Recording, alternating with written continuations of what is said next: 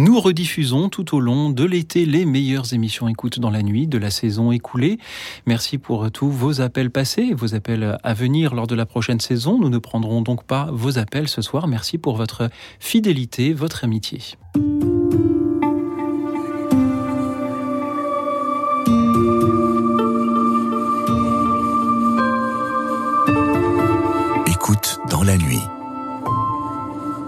Émission de Radio Notre-Dame et RCF, Louis Auxil Maillard.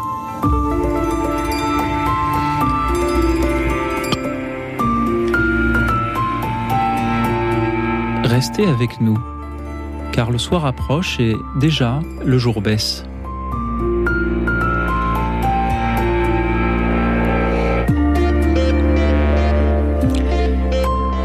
Je vous propose ce soir de nous parler d'un proche qui sert ou qui a servi sous les drapeaux. Parlez-nous de son engagement, dites-nous en quoi aujourd'hui encore il vous élève. Parlez-nous peut-être aussi de votre propre engagement au service des armes de votre pays. Et ce soir, pour euh, vous écouter, vous répondre et pour témoigner aussi, j'ai la joie de recevoir le Père Pierre Fresson, vicaire général du diocèse aux armées. Bonsoir Père. Bonsoir. Merci d'être venu jusqu'à nous pour euh, écouter nos auditeurs ce soir. Euh, est-ce que vous pourriez nous présenter en quelques mots le diocèse aux armées pour ceux qui ne le connaîtraient pas Qui est-il Que fait-il? Jeune diocèse euh, né en 1986 de la volonté de Saint Jean-Paul II de fournir, d'offrir aux, militaires et leurs familles un diocèse qui leur corresponde, c'est-à-dire qui n'est pas défini par un territoire, parce que les militaires sont un peu partout et, changent souvent d'affectation, mais par la qualité des personnes qui en font partie, pardon, euh, et, donc qui sont les, militaires et leurs familles, et les civils aussi qui travaillent au ministère des Armées euh, ou en gendarmerie. Donc euh, nous sommes d'abord au service de ces, de ces militaires, de leurs familles, que ce soit dans les garnisons, mais aussi dans les opérations, opérations extérieures ou les, les bâtiments de la marine voilà, donc. Vous avez donc un, évêque aux armées, une cathédrale aux armées aussi, euh, aux Invalides. Aux Invalides, Saint-Louis des Invalides. Il y a donc deux cathédrales catholiques euh, à Paris. Voilà, la nôtre est ouverte en ce moment. la vôtre est ouverte en ce moment, on peut euh, en profiter. Est-ce que l'on devient aumônier militaire comme on devient prêtre d'un diocésain ou est-ce que c'est euh, par la suite euh, que, que, ce, choix se, fait euh, Est-ce que, par exemple, vous-même, vous êtes, dès, le début, vous vouliez être aumônier militaire? Les deux se présentent. Donc moi j'ai rejoint le diocèse aux armées après avoir été prêtre dans le civil, comme on dit, pendant plusieurs années.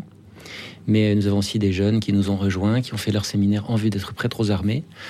Euh, on a aujourd'hui des séminaristes ou des garçons qui sont en propédeutique qui euh, envisagent cette, euh, cette manière de servir l'Église, le peuple, le bon peuple chrétien dans, les armées. Et donc, voilà, je, lance un appel aux vocations. Si des, garçons se sentent une vocation sacerdotale et veulent l'accomplir au sein des armées, eh ils seront les bienvenus. En, prenant contact. À quoi ressemble cette vocation concrètement? Jusqu'où va l'aumônier dans, l'accompagnement des soldats? Euh, bah, on va très loin parce que en fait, il s'agit d'accompagner vraiment les, militaires partout euh, où ils sont déployés.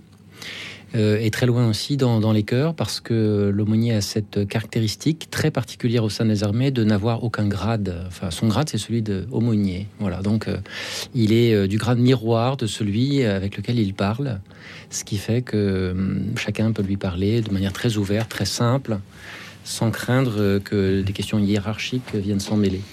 Donc euh, cet accompagnement, il se fait euh, évidemment de manière plus intense et prioritaire euh, dans le cœur des opérations. Mais la base arrière, comme on dit, toutes les personnes qui sont en soutien, les familles sont essentielles à la défense et puis à l'équilibre de chacun. Et donc nous sommes là aussi. Vous accompagnez donc les militaires dans leur déploiement. Est-ce que vous êtes vous-même un militaire? Est-ce que les aumôniers militaires peuvent avoir apporté une arme? Alors, nous sommes euh, aussi militaires. Nous avons d'ailleurs des, militaires euh, qui, enfin, nous sommes euh, pour certains d'actifs, mhm. c'est-à-dire à plein temps. Et puis certains sont réservistes et consacrent un certain nombre de jours par an à cette activité. Donc, comme les autres militaires, enfin, voilà. Et euh, alors le port de l'arme euh, est très anecdotique en réalité. D'abord parce que c'est pas notre euh, manière d'agir. Nous sommes là pour prier, pour soutenir la force morale des, militaires et pas pour combattre.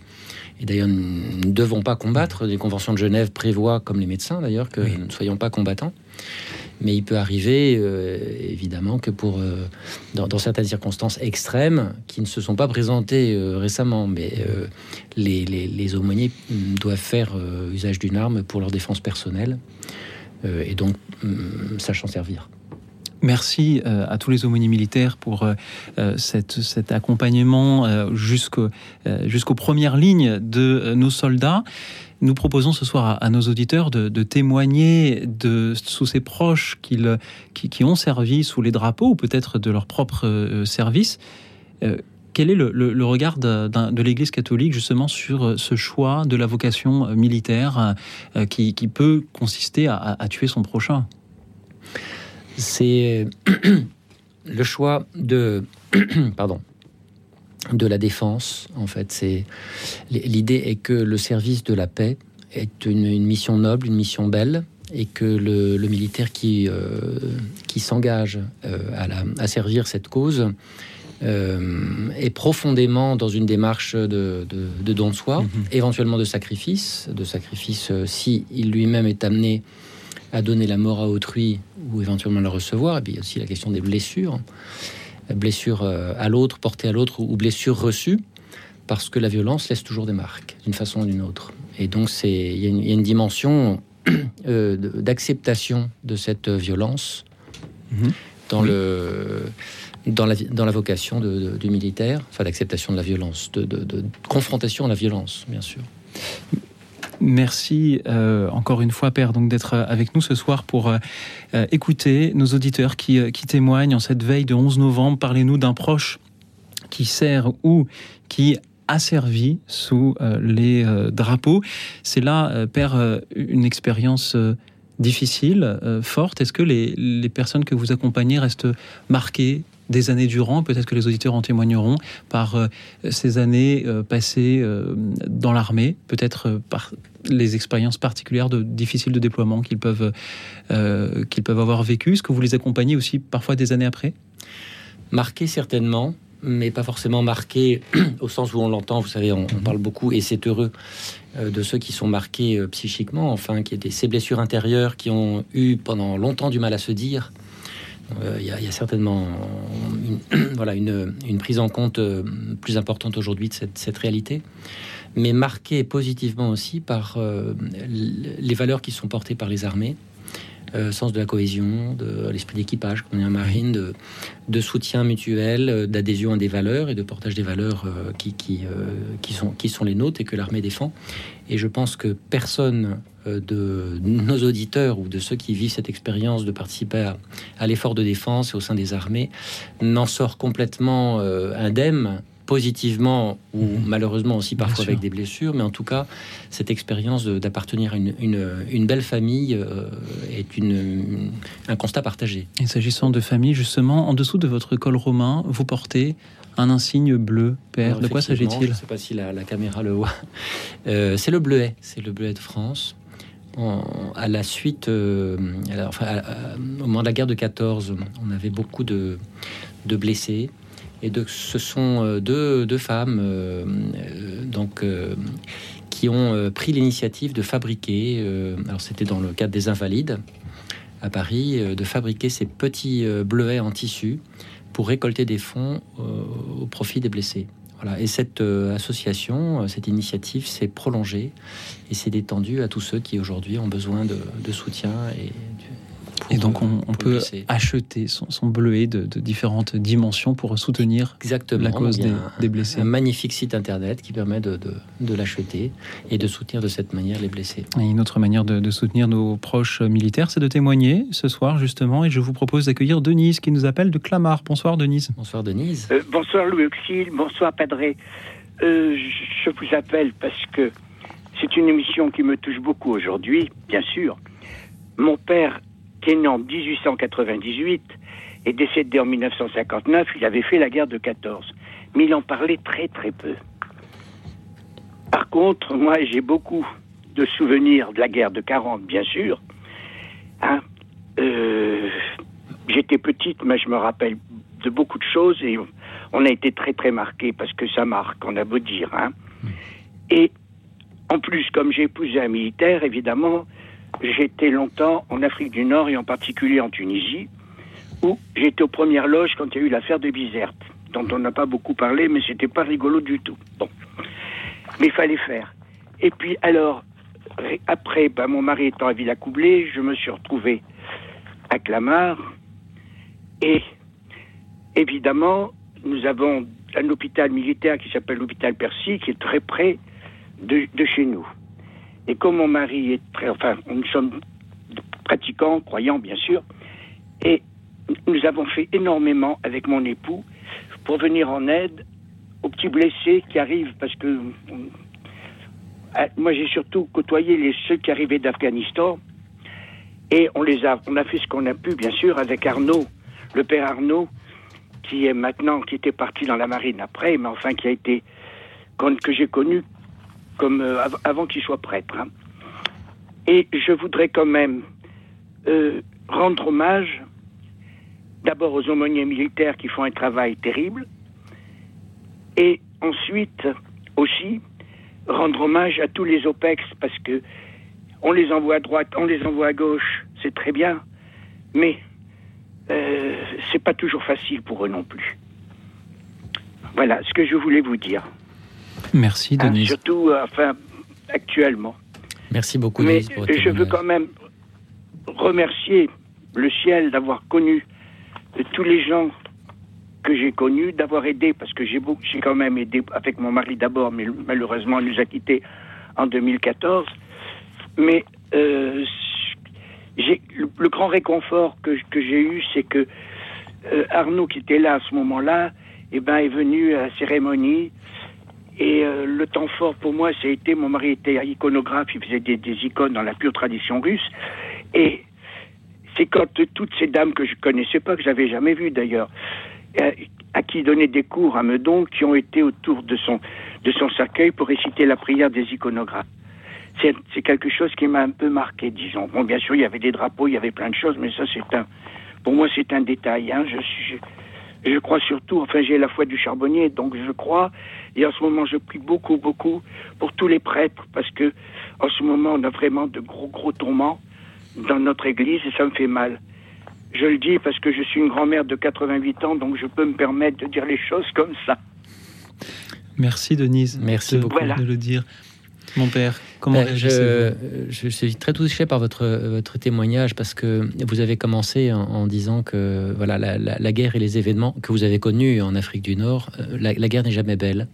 Elle laisse toujours euh, des marques. Elle n'est certainement pas enviable. Elle n'est pas une manière de régler, de régler des problèmes. Euh, c'est malheureusement quelque chose auquel on, doit arriver en dernier recours lorsque lorsqu'il faut faire euh, lorsqu'il n'y a pas, d'autre moyen de, faire tomber la violence. Mais hum, c'est l'occasion aussi de souligner, comme vous l'avez fait, le travail remarquable qui est fait par le service de santé des armées à l'hôpital Percy. Alors à l'hôpital Percy et ailleurs, ils sont sur tous les fronts pour, euh, soutenir médicalement euh, nos militaires en, opération. les, aumôniers et le, service de santé des armées ont depuis toujours euh, fonctionner de pair, parce que le soin des, corps, le soin des âmes euh, va, de pair. Euh, et, c'est vrai qu'on a, comme aumônier, beaucoup de, souvenirs, d'expériences, d'avoir vécu des opérations et d'avoir œuvré de concert avec l'encadrement militaire, avec tous les intervenants et notamment avec les, les médecins, les infirmières, euh, tous les, soignants du service de santé des armées pour euh, remettre euh, sur pied tous ceux qui avaient été atteints par les, opérations auxquelles ils avaient participé. Donc c'est l'occasion de, voilà, de, saluer, de les saluer ce soir, tout particulièrement. Merci beaucoup à vous, Père. Merci encore à, vous, Denise, également, d'avoir pris la parole ce soir pour nous parler de votre Père et pour rendre hommage à tous ceux qui se battent pour leur pays et aux aumôniers militaires qui les accompagnent. C'était une joie, Denise, de vous entendre. Et je remarque, Père, qu'elle vous a appelé Padré. C'est vrai. Euh, c'est une dénomination euh, qui, est donnée euh, aux aumôniers mhm. traditionnellement, voilà, qui nous vient probablement d'Italie ou d'Espagne. Enfin, les origines ne sont pas très certaines, qui était plus connu, enfin plus utilisé dans, chez, les paras un temps et qui s'est un peu élargi aux autres armées. Dans, la marine, on, a un autre terme, on l'appelle le, le bohut. Le bohut, c'est la fin du mot barabou, donc c'est le bohut. Donc, est-ce que euh, tout le monde vous appelle padré lorsque vous êtes, euh, vous, vos confrères aumôniers militaires, euh, en, déploiement? Voilà, les, oui, oui, tout à fait. Oui. C'est une, c'est une appellation facile. Alors notre, notre appellation officielle, c'est Monsieur ou Madame l'aumônier. Oui. Mais le, le terme de padré désigne effectivement les, les prêtres, les prêtres catholiques, et est une marque voilà, de, une appellation très simple et, mhm. voilà, une marque d'affection aussi en même temps souvent. Et fraternelle. Et c'est aussi pour cela peut-être que vous avez appelé euh, ce groupe de chanteurs les padrés, parce que vous n'êtes pas seulement prêtre, vous chantez aussi, père. On s'y essaye, même si ma voix ce soir ne laisse pas supposer. Peut-être aussi, parlez-nous peut-être de votre propre engagement au service des armes de votre pays, pendant que nous écoutons donc les padrés, incluant le père Pierre Fresson, ici présent, chanter Rappelle-toi, Jeanne. Écoute dans la nuit, une émission de RCF et Radio Notre-Dame.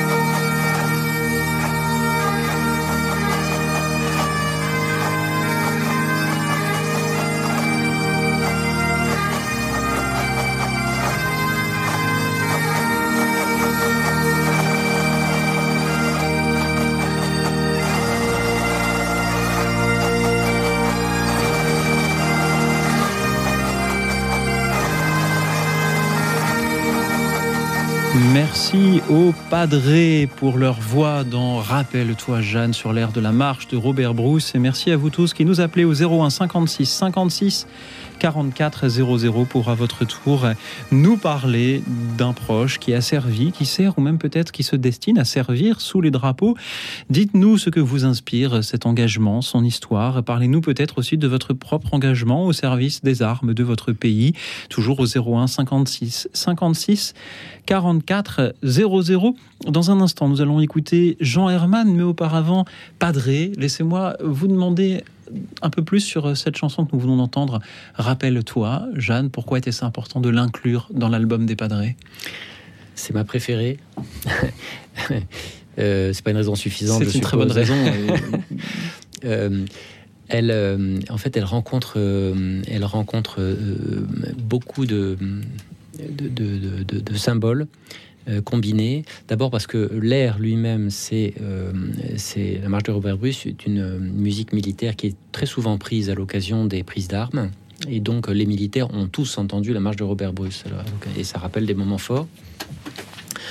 Euh, c'est une musique très ancienne. On dit que ce serait sur cette air que Saint Jeanne d'Arc serait rentré dans Orléans. Donc ça a déjà une signification très très forte. Et les paroles qui ont été adaptées à cette musique sont euh, extraites d'un poème qu'a rédigé Sainte Thérèse de Lisieux, qui est un dialogue entre Sainte Jeanne d'Arc et la France.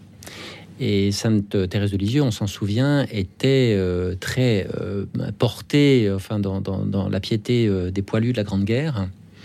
Euh, la France, Sainte Jeanne d'Arc, euh, cette musique militaire fait que voilà tout, tout ça vient se combiner dans une espèce de de- d'incandescence de, de sens et donc euh, auquel vient rajouter la, la chaleur de la cornemuse à la fin qui, qui Oui. en fait un, un morceau assez, assez extraordinaire. Merci beaucoup, Père, pour... Et, et oui. nous avons eu la grande joie de l'enregistrer avec des élèves du Prytanée national militaire à la Flèche.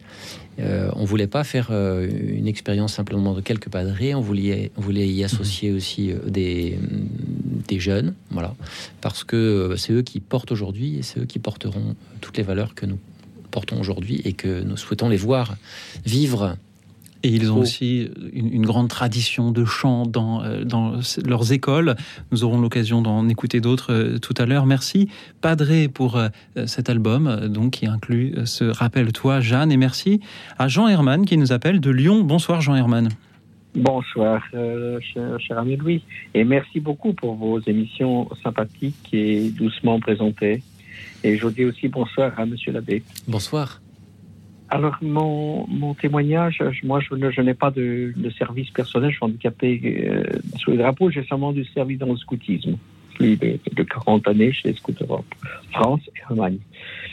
Mais j'ai un témoignage d'un, mon frère étant chartreux à Marino, j'ai un témoignage d'un chartreux pendant la Grande Guerre, donc 1914-1918, qui a dû quitter euh, la Chartreuse volontairement pour devenir aumônier euh, des armées, côté allemand, bien sûr. Il était, il est, sa destinée, euh, il, est- il était parti pour en Artois. C'est, il disait, chauffe en Artois. Il y avait beaucoup de blessés français et allemands dans, cette partie. C'est juste avant le, avant Verdun. Et le, le- les quelques lignes que j'ai pu lire de lui, euh, c'était horrible pour un homme qui avait passé des années dans, un ermitage de Chartreuse, ne, voyant aucune chose aussi moche, aussi dure, et d'être euh, de, renforcer l'esprit des, soldats dans, dans ces conditions très dures, horriblement dures. Donc il n'y a pas que les gens qui étaient euh, connus, les aumôniers, il y avait aussi des, des religieux très fermés qui, sont, qui ont servi et qui ont aidé, y compris les religieuses, euh, pendant ces, ces moments très difficiles. Et je voulais donner un peu témoignage que- de ce chartreux, qui est complètement inconnu, bien sûr. Oui. Merci, Jean Herman, de lui rendre ce Merci. témoignage. Padré, comment Alors, je crois que son nom, c'était Don Hieronymus le Chartreux, mais je suis plus sûr, j'ai pas retrouvé mes notes. Merci beaucoup, euh, Jean Herman. Restez avec nous, Padré. Que vous Merci. inspirent ces paroles? Vous, vous soulignez quelque chose qui est peu présent en fait dans, dans, dans- dans la culture ou dans les esprits euh, de- des Français, qui est le témoignage de ce qui a été vécu aussi chez nos ennemis de l'époque. Avec des grandes figures, des, figures de sainteté, enfin des, vraiment des, parcours extraordinaires. Alors évidemment, on connaît un petit peu, si on se penche là-dessus, l'histoire de Franz Stock, euh, j'invite tous ceux qui ne le connaîtraient pas à, aller voir euh, ce qu'il a réalisé mais aussi d'autres personnes plus anonymes euh, en France, en Allemagne ou ailleurs, qui ont porté dans les moments les plus durs de, cette période de conflit, ont porté le souci des âmes, du bien, du bien commun, de la justice et, de, la paix. C'est assez remarquable de voir la révélation de, personnalités, de, de figures de sainteté dans, de, ces perles, en fait, euh, jetées dans, une période de, de troubles, de, très noirs. Voilà, donc euh, euh, on a besoin, je crois, de, retrouver ces exemples, ces témoignages, parce que ça nous, ça nous aide aujourd'hui à porter l'époque qui est la nôtre et peut-être à nous préparer à une époque, aux époques qui viennent. Jean Herman, c'était une grande joie de, vous entendre rendre cet hommage à ce chartreux euh, allemand qui a été aumônier. C'est aussi une grande joie un soir de commémoration de l'armistice de 1918 euh, d'entendre une personne avec euh, ce délicieux accent allemand, comme celui que, vous avez, Jean Herman. je crois que vous habitez à cheval sur la France. Lyon et Augsbourg. Voilà, Lyon et, Augsbourg. Jean Herman, merci aussi pour toutes ces années de service que vous avez rendues à l'association des, des guides et scouts d'Europe qui, justement, a été fondée au lendemain en quelques, quelques années euh, après la guerre euh, pour euh, voilà tout à fait pour travailler à l'unité européenne, à l'amitié entre Français et Allemands notamment, en utilisant la méthode scout et, grâce à grâce à eux, il y a toujours des, des, dizaines de milliers de jeunes qui vivent ce scoutisme européen aujourd'hui. Jean Herman, merci beaucoup pour pour cet appel. Merci. Et merci, merci pour vous et merci aux, belles chansons du, du Père. Merci, beaucoup. Au revoir. Au revoir, Jean, Jean Herman of Wiedersehen. Merci encore et merci à Thérèse qui nous rejoint depuis Toulouse. Bonsoir Thérèse. Bonsoir Luxil, il y a un moment que je ne vous ai pas appelé. Oh oui. Mais je parlais très très mal ici dans cet immeuble aujourd'hui. Mhm. Et donc, euh, on l'a échappé belle. Et moi, j'étais à la messe il y a un mois de ça. Et lorsque je suis arrivée, il mhm. fallait partir vite, vite parce qu'il y avait le feu. Voilà, on l'a échappé belle. Thérèse. Mais je vous ai pas oublié. Je suis heureux de vous entendre. Nous avons un problème, euh, mhm. pardon. Euh, nous avons un problème dans cet immeuble. Hein. Mhm. Rien ne fonctionne, donc tout est à refaire. Thérèse, je suis très heureux de vous entendre et je suis sûr que nos auditeurs fidèles aussi, votre voix leur oh avait manqué. Je lis, Thérèse, que vous voulez nous parler de votre frère. Oui, de Joseph, mon frère aîné. Il a quatre ans de plus que moi. Il n'est plus de ce monde. Il a fait la guerre d'Algérie. Et je peux vous dire, euh, moi j'étais jeune, hein, parce que euh, on a quatre ans de différence, hein, mais il est parti. Il va être au ciel, parce qu'avec tout ce qu'il a fait, en Algérie, il a vu des choses horribles, horribles, horribles. Voilà ce qu'il m'a dit. Et à ma grande euh, connaissance de, tout ce qu'il m'a raconté et qu'on n'a pas dit à mes parents. on nous avait dit qu'il était décédé, qu'on l'avait tué, et puis finalement, ce n'était pas lui, c'était un voisin. Imaginez-vous, imaginez-vous ce que nous avons pu vivre. Mais tout ce qu'il a vu, les atrocités de cette guerre, j'ai encore peine à le dire. Mais lui, il n'est plus là. Et il nous en parlait souvent, souvent. Et il avait un très bon poste, il était bénévole et il coiffait tout le monde, les officiers, tout le monde. Voilà ce que je peux, peux vous dire. Parce que nous avons vécu quand même deux ans et demi qu'on n'a pas pu le voir et on n'avait pas de nouvelles. Parce qu'on ne nous donnait pas de nouvelles à ce moment-là. Hein. Voilà. Et par contre, lui, quand, lorsqu'il est rentré à Toulouse, eh bien, euh, il était enchanté du pays, il était enchanté de toutes les connaissances qu'il a pu faire et puis ce qu'il a fait le devoir de, de, citoyen. Voilà. voilà ce que je voulais vous dire. Merci. J'ai du mal à en parler parce que j'ai pas, je peux pas écouter les thèmes mhm. et à cause que là je vous parle avec le, le, portable. Oui. Et moi, les appareils électriques ici ne, ne fonctionnent pas hein, parce que c'est un vieux immeuble. Thérèse, et merci. ont oublié à faire quelques réparations. Oui. Quelques, Thérèse, quelques travaux, merci beaucoup donc pour euh, votre amitié et votre témoignage de, de ce soir. Merci à votre frère pour euh, ce qu'il a fait, pour euh, ce qu'il a enduré. Père euh, Pierre Fresson, comment réagissez-vous à, cette euh, douleur de Thérèse qui, euh, des décennies après, souffre encore du témoignage de son frère ayant connu la guerre d'Algérie? Je crois que beaucoup de familles ont été marquées, alors de familles françaises c'est certain, en Algérie aussi. Et hum, il y a beaucoup de non-dits. En fait, ça fait partie des caractéristiques aussi de la guerre. Les, des choses qui sont, vécues sont frappées pendant les opérations du secret nécessairement. Et quand on revient, on n'en parle pas parce que on ne sait pas trouver les mots qu'on pourra partager, parce que les expériences qu'on qu'on a ne sont pas partageables, parce que les, membres de la famille, on ne souhaite pas leur imposer euh, l'expérience qu'on a faite, euh, traumatisante euh, souvent. Et donc, ça participe de cette espèce de, non-dit qui, en tout cas, est très sensible, en particulier sur les, voilà, les guerres d'Indochine et Algérie. Dans les hôpitaux militaires, on fait cette expérience assez régulièrement de personnes qui ont fait la guerre d'Algérie et qui, euh, se retrouvant dans un hôpital militaire en fin de vie, euh, veulent décharger leur conscience et se disent tiens, il y a un aumônier qui, qui, qui est là, militaire aussi, euh, qui peut-être sera en mesure d'entendre ce que j'ai à, à dire et ce que j'ai porté pendant toute ma vie, ce dont je n'ai pas parlé à ma famille, à mes enfants encore moins. Et, et c'est le moment de voilà, c'est le moment de, de- de dire tout ça, de partir, euh, de partir en paix. Et on a des, des témoignages absolument, enfin. Très impressionnants, dra- dramatiques, de, de- de- de profondeur, de, de douleur aussi, de, ce qui a été vécu. Euh, c'est une réalité euh, qui est propre à toute guerre. Oui. On- il faut, euh, alors évidemment, on ne met pas les mêmes mots sur, sur la réalité. Les, les, les- les poilus de la guerre de 14 ne, ne parlaient pas de stress post-traumatique, mais ils l'ont vécu. Et, et aujourd'hui encore, on a des, des personnes, et souvent des jeunes, parce que la guerre est faite par des jeunes, qui reviennent avec cette incapacité à partager et dont les familles euh, euh, sentent bien euh, qu'il y a quelque chose et ne savent pas par quel bout prendre les choses et- Oui. et, et- et réalisent qu'elles touchent elles-mêmes là quelque chose de la guerre. Merci beaucoup, Padré. Merci à nos auditeurs qui, eux, témoignent ce soir. Je salue Alexis qui nous appelle de Bordeaux. Bonsoir, Alexis. Bonsoir Perrin B, euh, bonsoir, euh, Bonsoir. Padré. Euh, je suis très ému de, de vous parler parce que j'ai découvert votre chaîne euh, YouTube il y a quelques, quelques, quelques temps et je suis extrêmement touché par vos chants en fait, euh, les chants de, des Padrés que j'ai découverts euh, sur YouTube et euh, ça m'a transporté littéralement.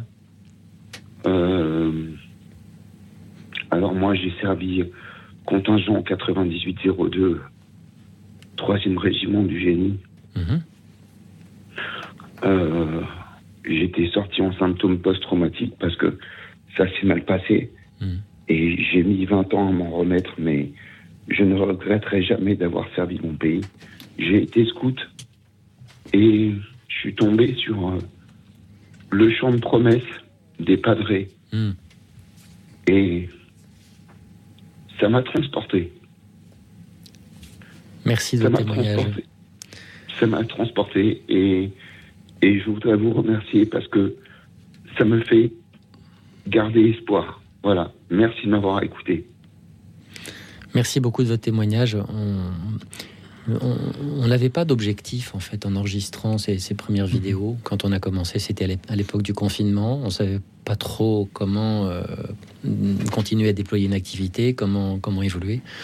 Et donc c'est Monseigneur de, de, Romanet, notre évêque, qui nous a dit allez, on va faire des vidéos, on va enregistrer des chants, on va les diffuser. Ça sera une manière de, contribuer à notre mission qui est le qui est le soutien de la force d'âme. Voilà. Et donc euh, on l'a fait et on a été très étonné en fait de des retours comme les vôtres, Alexis, de gens qui ont, pour certains, côtoyé l'armée comme vous euh, ou vécu euh, un service au, sein des armées, et puis d'autres pas du tout, et qui euh, témoignent de, de- de la manière dont ça les touche, les valeurs qui sont celles de l'armée, le fait aussi qu'il y a une dimension religieuse transcendante qui se, qui se dit dans, dans ce que vivent les armées parce que ce sont les questions les plus profondes, les plus existentielles, en fait, qui, qui sont là mises en avant et donc des, profils très variés, de, jeunes, de vieux, de, toute origine, de, qui nous ont dit leur reconnaissance de, pouvoir témoigner de, tout cela.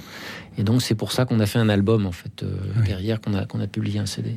Merci beaucoup Alexis de nous avoir parlé de votre euh, service militaire, de ces 20 années que vous avez mis à vous en remettre avec, après un syndrome post-traumatique et, et d'ajouter, je ne regretterai jamais d'avoir servi mon pays. Alexis, moi je fais partie d'une génération qui euh, n'a jamais eu à faire de service militaire, même pas trois jours. Euh, une bête journée d'appel et de préparation à la défense sans, aucune difficulté, sans aucun enjeu.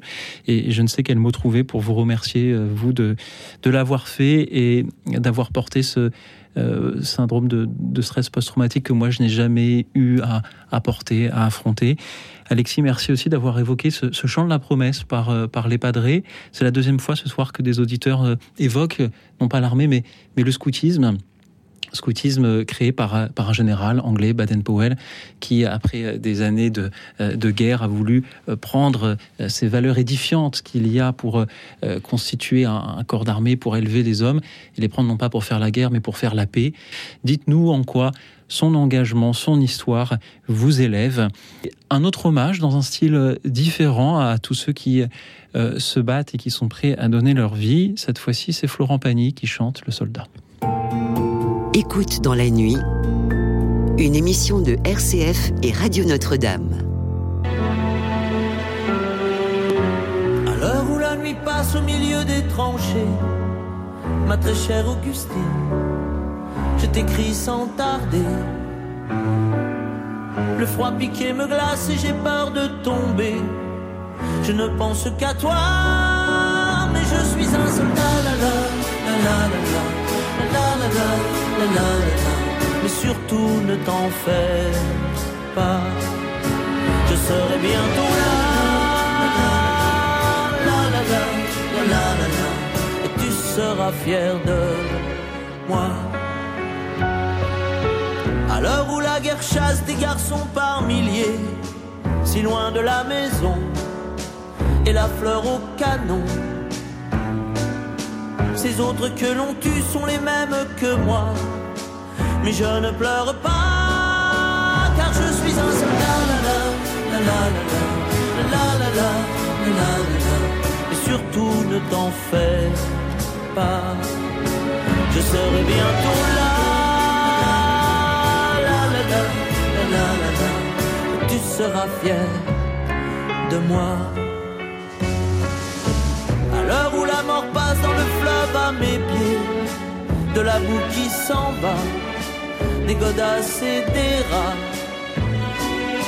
Je revois tes yeux clairs, j'essaie d'imaginer l'hiver auprès de toi, mais je suis un soldat. La la la la la la la la Je ne sens plus mes bras, tout tourne autour de moi.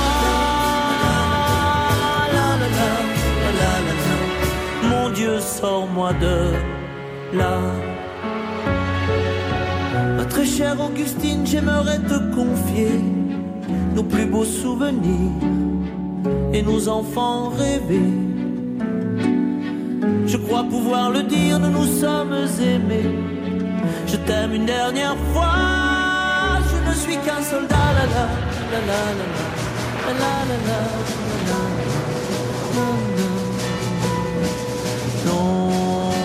Je ne reviendrai pas. La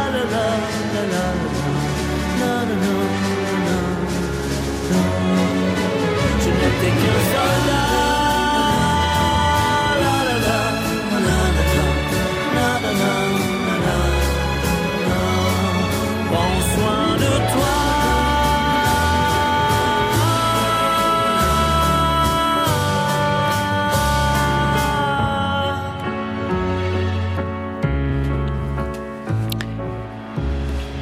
Merci à Florent Pagny pour euh, sa voix à travers cette chanson du soldat, témoignage de ces victimes de la guerre et de ces dernières lettres, parfois écrites à des épouses, à des mères. Merci à vous tous qui nous appelez au 01 56 56 44 00 pour rendre un hommage ce soir à vos proches, parents, amis, familles, enfants qui ont servi ou servent sous les drapeaux. Merci à Marie-Jeanne qui nous appelle de Metz. Bonsoir Marie-Jeanne. Bonsoir Louis euh, Axel et euh, bonsoir Padré. Bonsoir. Oui, euh, bien moi je voulais simplement dire que hum, je connais bien nos aumôniers parce que je chante à l'hôpital, enfin à la chapelle de l'hôpital militaire à Metz depuis 40 ans et donc bah, j'ai connu pas mal d'aumôniers. J'ai mon époux qui a servi en gendarmerie et mon fils aussi. Et puis ben, je participe aussi au pèlerinage militaire internationaux à Lourdes. Et euh, vraiment, euh, j'ai, on, a, on a connu, on a fait de belles choses. Euh, on a, on a fait, on a été chanté lors des, parce qu'on avait un aumônier qui était dans l'aviation aussi à, à, la base aérienne. Et quand il y avait des, comment on appelle ça? Euh, des salons là-bas au Bourget, tout ça. On allait chanter des messes là-bas et tout. On a fait des choses merveilleuses avec nos aumôniers. Je ne garde que de bons souvenirs. Et là, euh, ben, on a notre aumônier euh, Jean-Paul et l'aumônier de la gendarmerie aussi, monsieur, les, Yves Loison, qui viennent assez régulièrement. Enfin bon, tous les dimanches a la messe de toute façon à l'Ouest. Et c'est formidable. Moi, je dis honneur et respect à tous nos aumôniers et puis à tous les gens nos OPEX et toutes les personnes qui travaillent, nos militaires, le service des armées et tout. Et on a fêté la Saint-Luc là dernièrement. On a eu une messe merveilleuse. C'était très très beau. Voilà. Et encore grand merci pour tout. Merci Marie-Jeanne. Merci Padré. Le... Ce qui, me, ce qui me frappe dans votre témoignage et que j'entends souvent euh, par, le biais des aumôniers, et pour mon expérience personnelle aussi, c'est euh, la manière dont euh, la vie militaire, les militaires en opération, euh, suscitent autour d'eux beaucoup de sympathie, en fait une communauté, une famille qui est là pour soutenir, pour participer à des temps de fête, à des temps de prière, à des temps consacrés au soutien. Et, je pense que le, ce qu'on appelle le, lien armée-nation, c'est-à-dire la manière dont, la nation euh, se, se, se, rapproche de son armée, parce que c'est pas c'est pas euh, c'est pas c'est vraiment c'est l'armée de la nation, et, et, et, eh l'armée entretient des liens avec euh, le peuple qu'elle défend. Ce, lien, il se réalise à travers des actions comme celles que vous avez signalées. parfois très simples, parfois à l'occasion d'événements plus marquants. Mais euh, voilà, des personnes comme, comme vous, des, des communautés qui soutiennent. Euh, alors évidemment, euh, l'aumônier est là un peu comme catalyseur, mais il s'agit bien de soutenir la communauté de défense et, et, le monde militaire. Et ce lien, il me paraît essentiel parce qu'il s'agit bien de, de, comprendre que l'armée n'est pas un en soi et qu'il s'agit bien d'une armée pour, pour, défendre la France. Oui, et nous avons une association, donc des amis de l'aumônerie, et vraiment, bon, ben on est là, quoi, je veux dire, en soutien et vraiment, et puis on aime nos aumôniers parce qu'ils sont tellement dévoués, gentils, compréhensifs, enfin, vous, savez, je vous raconte pas, mais c'est, c'est formidable. Merci de euh, votre témoignage. ça, fait chaud au cœur. Je vais aller dormir en paix tout à l'heure. Merci beaucoup, Marie-Jeanne. Bonne soirée. Encore merci, d'avoir eu la gentillesse de m'écouter. Merci. Merci d'avoir eu la gentillesse de nous appeler pour témoigner, Marie-Jeanne. Merci à présent à Anne-Marie qui est avec nous depuis Lyon. Bonsoir Anne-Marie. Oui, euh, bonsoir. Euh, je dis mon père. Euh, je sais que les gens disent padré, je ne sais pas. Comme vous voulez. parce que, voilà, moi je téléphone parce que justement, je suis fille de militaire d'un ancien militaire de mon père, là, qui est décédé maintenant, qui a fait la guerre d'Indochine. Et le, qu'on parle très peu de, de la Tunisie, je suis née en Tunisie avec mon autre sœur. Au moment de la décolonisation, justement, mon père a été envoyé après la guerre d'Indochine. Hmm. Et euh, mes trois sœurs aînées, justement, sont nées au Vietnam aussi, et, et elles sont venues en Tunisie avec mon père, qui était adjudant-chef dans l'armée. Il avait épousé ma mère, qui était vietnamienne et qui est décédée en Tunisie, justement, au moment de la décolonisation. Et nous avons été confiés à des religieuses de Nevers, des, des sœurs missionnaires en Tunisie, à Bizerte. Nous avons été élevés par ces religieuses. Et j'ai vécu les événements là lorsque Bourguiba a été élu président. Nous étions toutes petites. Nous, étions, nous avons été témoins des bombardements de l'aviation. Là, nous étions sous les oliviers et tout le monde s'est réfugié au préventorium où, nous, des religieuses de Nevers où nous étions à l'école. Et mon père euh, venait régulièrement euh, nous voir chez, au préventorium, chez les religieuses de Nevers, avec le père Antoine. Et grâce à votre émission, justement, j'ai cherché le nom de ce père, qui était, je l'ai en photo d'ailleurs, qui est à côté de mon père, à côté d'une jeep militaire en Tunisie, et j'arrivais pas à retrouver son, son prénom, et il s'appelait le père Antoine. Merci. Allô oui. oui, oui, Et donc, euh, oui, je suis très émue. Vous savez pourquoi? Parce que on parle souvent, euh, comme a dit un auditeur au début de l'émission, euh, il a, je crois bien que j'ai entendu qu'il a parlé de Bizerte. Oui. Et donc, c'est vrai qu'on parle souvent de, l'Algérie, mais au moment où Bourguiba a été élu président, nous avons été, nous sommes, moi qui suis pas née en France avec, avec mon autre sœur, on n'avait jamais été en France et on a été rapatrié, on a été en France euh, dans l'urgence, confié. Euh, c'est les militaires qui nous ont évacués, évacués en jeep dans l'urgence et euh, on a été confié à une hôtesse de l'air. Et ce sont les religieuses de Nevers dans le Puy-de-Dôme qui avaient un foyer qui nous ont élevés jusqu'à la majorité justement. Et nous avons hérité de tout le matériel militaire pratiquement, des, jeeps. On allait à l'école avec les, une jeep militaire. D'ailleurs, on voulait pas qu'on nous arrête devant l'école parce qu'on avait, c'est pas qu'on avait honte, mais mhm. on se promenait avec les jeeps euh, militaires, euh, on a bourlingué avec ces jeeps. Anne-Marie, merci beaucoup parce que vous, étiez donc, vous êtes donc la fille d'un militaire qui a fait la guerre d'Indochine, qui ensuite a, été euh, vivre en, Tunisie. Merci car vous nous rappelez que lorsqu'on fait le choix de la carrière des armes, on entraîne un peu sa famille avec soi. Mais c'est-à-dire que c'est dans son travail qu'il a été envoyé en Tunisie pour la au moment de la décolonisation, mhm. il était dans les 52e régiments des tirailleurs tunisiens. Mais seulement, nous, nous avons été marqués, vous savez pourquoi euh, Mon père, parce que euh, ma mère étant décédée euh, au moment d'un accouchement en Tunisie, mhm. on est deux à être nés en Tunisie, les deux dernières, eh bien, mon père, ne nous, qui était encore dans l'armée, comme on a été euh, évacué avant lui en France, on n'avait jamais été en France, et eh bien du coup, euh, il a dit je viendrai vous rejoindre. Il savait qu'on était chez, dans ce foyer chez les religieuses de Nevers, les mêmes qu'en Tunisie. Eh bien, euh, il a, nous n'avons pas, il nous a pas donné signe de vie. Et c'est une de mes sœurs qui a 18 ans a fait des recherches et qui a su qu'il avait été remarié avec une lyonnaise. Et nous avons quand même fait les retrouvailles au foyer qui était adolescente. Euh, c'est les religieuses qui. Mhm. Ce sont des, des, parcours de vie euh, incroyables. Hein, que, euh, ce, qui me, ce qui me frappe ce soir en fait, dans, dans l'émission, c'est que alors, nous, le faisons à la veille du 11 novembre, qui est historiquement le, la, date de, de, date anniversaire de l'armistice, mais que nous voyons bien que nous, nous parcourons toutes les étapes, tous les grands moments de, l'histoire. Et euh, la date du 11 novembre a une importance particulière euh, en ce moment, puisqu'elle fait, la lien, elle fait le lien entre mhm. différentes époques, différentes guerres, euh, des personnages qui nous ont marqués, des situations de vie que nous connaissons plus ou moins parce que ça fait partie de l'histoire de France, mais on s'est jamais complètement penché dessus.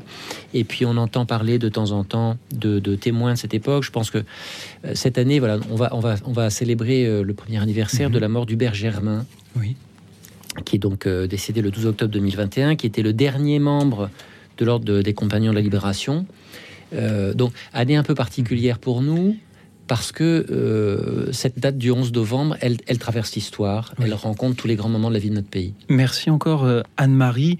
Et l'histoire de, des relations entre la France et la Tunisie est, complexe. Figurez-vous que j'ai moi-même eu, eu l'occasion de me rendre à Bizerte il y a un certain nombre d'années maintenant, avec quelques collègues et, et, alors que nous étions euh, là-bas et que nous parlions euh, français, nous avons eu cette surprise de voir un, monsieur très âgé, euh, peut-être 90 ans, peut-être même plus, qui s'est planté devant nous, qui nous a regardés et qui s'est mis à chanter la Marseillaise.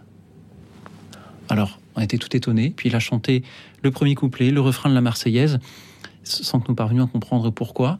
Et il parlait un, un assez mauvais français, mais il nous a laissé comprendre qu'il s'était battu aux côtés des Français en 1944-45 pour euh, euh, libérer euh, l'Afrique du Nord des Allemands. Et voilà, l'histoire est, complexe et parfois les, alliances peuvent changer. Merci Anne-Marie d'en avoir témoigné ce soir. de voilà cette complexité aussi du choix de la vocation militaire quand on a une famille. Je vous propose d'accueillir maintenant Rémi qui nous appelle de Courbevoie. Bonsoir Rémi. Oui, bonsoir. Bonsoir. Oui, je voudrais vous faire part d'un moment qui a été pour moi important, qui a été de faire mon service militaire. je suis rentré en 1er mai 68. Ce qui fait que j'ai connu euh, le 1er janvier 68, ce qui mhm. fait que j'ai connu mai 68 euh, en étant militaire. Et il a fallu être resté enfermé pendant quatre mois. Oui. Mais euh, comme il semblait que ce soit possible qu'on ait à intervenir militairement, on avait nos sacs à dos prêts au pied de notre, de notre lit. Et il nous arrivait certains jours de devoir dormir habillés. Hmm. C'était une tension assez forte et on ne pouvait pas sortir à l'extérieur parce que ça nous est arrivé une seule fois et on était euh, hués et il y avait une tension. Il y a une tension très forte par rapport aux militaires et à, et à l'idée qu'il puisse y avoir des combats, peut-être. Voilà. Euh, ce que j'ai trouvé euh, très formateur dans ce temps, ça a été de vivre d'abord la chambrée à 12 personnes. Et comme on était très différents, il y avait ceux qui ramenaient de permission des saucissons et mmh. du jambon, et d'autres, euh, comme moi, qui ramenions des livres, des revues, etc. Donc on a eu des échanges et on, a appris à, s'accepter très différents j'ai trouvé que c'était une, très belle chose. Aussi, euh, nous avons, euh, j'ai trouvé l'officier, la, vie de l'officier, la, mission de l'officier magnifique, puisque dans les chasseurs alpins, il n'a pas une vie à part, il doit, comme, comme le chasseur, monter avec ses skis, porter sa nourriture, porter, etc., et faire son igloo s'il veut passer la nuit à mmh. couvert. Mmh. Donc, euh, il y avait une proximité énorme entre la hiérarchie et le soldat. Et ça, c'était euh, une très belle chose. Voilà un peu ce que j'avais à vous dire sur ces... Euh, ça a été 18 mois de service militaire et j'avoue que l'arme des chasseurs alpins est une euh, très belle euh, arme de, rencontre et de partage. J'ai des, une évocation aussi de, de, figures comme ça, d'encadrement des officiers ou des sous-officiers assez remarquables. Et, je dois dire que comme aumônier, nous faisons nous aussi l'expérience de la, proximité avec euh, des gens que nous n'aurions certainement pas rencontrés euh, si nous étions restés en paroisse. Euh, alors évidemment, comme vous le disiez, hein, nous, enfin moi, dans la marine, j'ai jamais eu à construire d'igloo et je pense que le jour où ça se passera, c'est qu'on est vraiment arrivé à des extrêmes. Mais faire un quart, ce qu'on appelle le zérac dans la marine, le, le, quart de minuit à 4 heures du matin, qui est un quart où les langues se délient, où une proximité, on est, dans, on est dans le noir, dans la pénombre, donc on peut parler plus facilement. Sont des moments assez extraordinaires de partage, de profondeur. Mais il faut reconnaître que le lendemain matin, on est un peu dans le pâté quand même. Et donc euh, voilà, il faut, c'est le prix à payer pour vivre cette extraordinaire expérience de proximité, celle de la chambrée que vous avez vécue et celle de toutes les opérations. Et quant à nous, nous faisons le quart de, 22h à minuit. Et c'est aussi le moment des, discussions profondes et parfois même des confidences. Merci beaucoup Rémi de nous avoir appelés pour euh, nous parler de votre service militaire dans les chasseurs alpins et, de tout ce que cela vous a apporté. Merci à tous ceux qui euh, continuent à nous appeler depuis le Riglou ou depuis, euh, depuis ailleurs.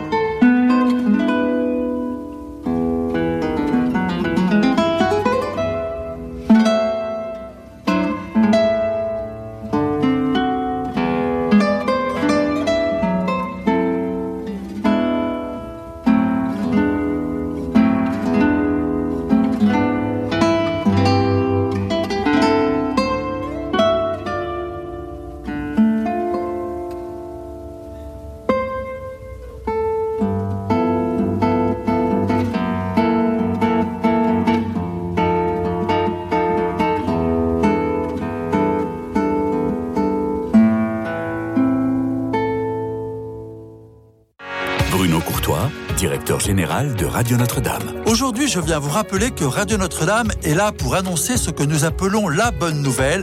Comprenez les évangiles et le message de Jésus-Christ aux hommes de bonne volonté. Alors aidez-nous à annoncer cette bonne nouvelle en soutenant Radio Notre-Dame. C'est une radio qui ne vit que par votre générosité. La bonne nouvelle, c'est sur 100.7 en DAP+, et sur radionotre-dame.com et notre adresse 6 boulevard Edgar Quinet à Paris dans le 14e. Merci beaucoup beaucoup.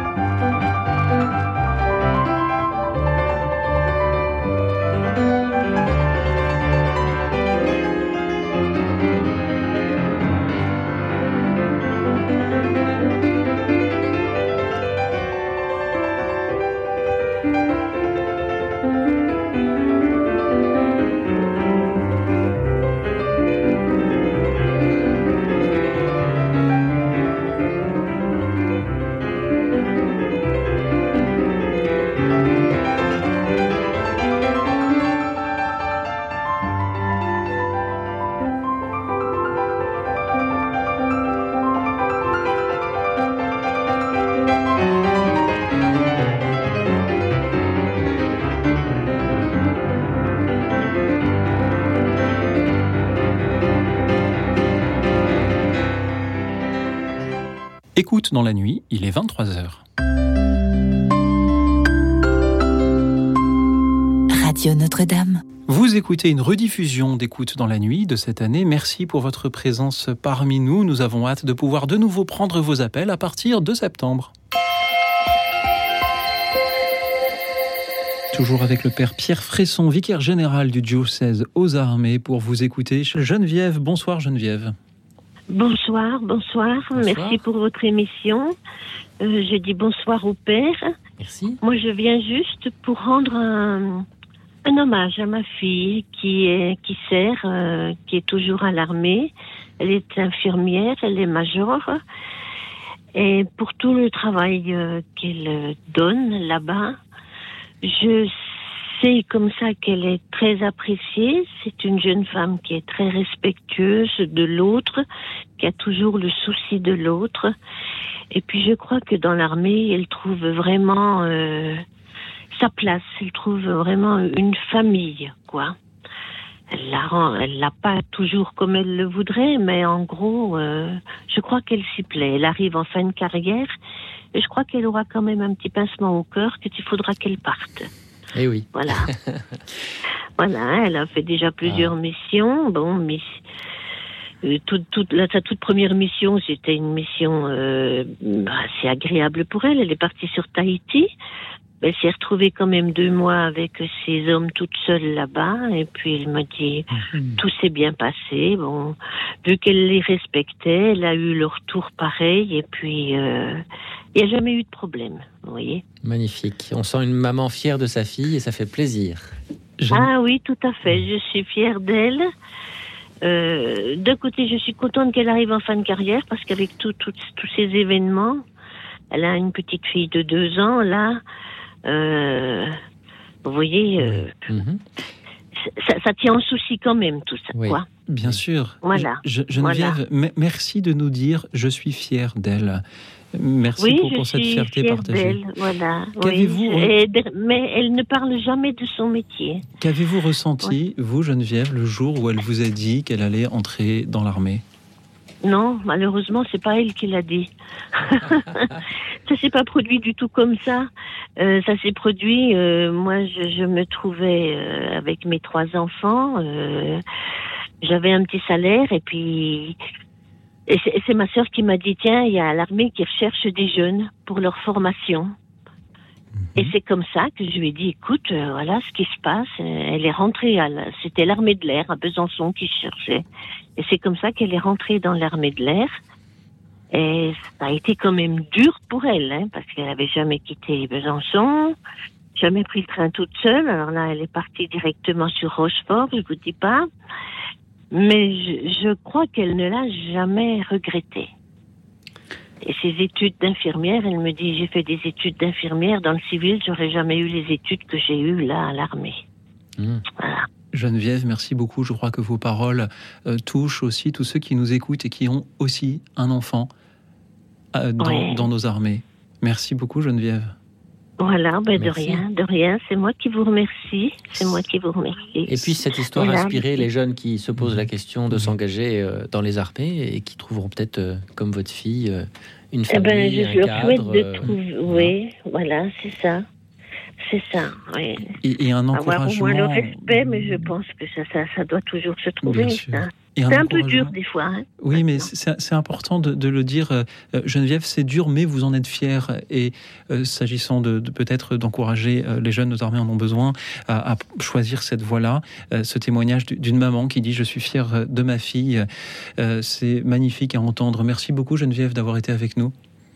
Ben, de rien. Merci. C'est moi qui vous remercie. Merci Voilà, pour, euh, bonne- pour, pour tous les parents de militaires qui nous écoutent euh, également et qui se reconnaissent certainement dans vos paroles.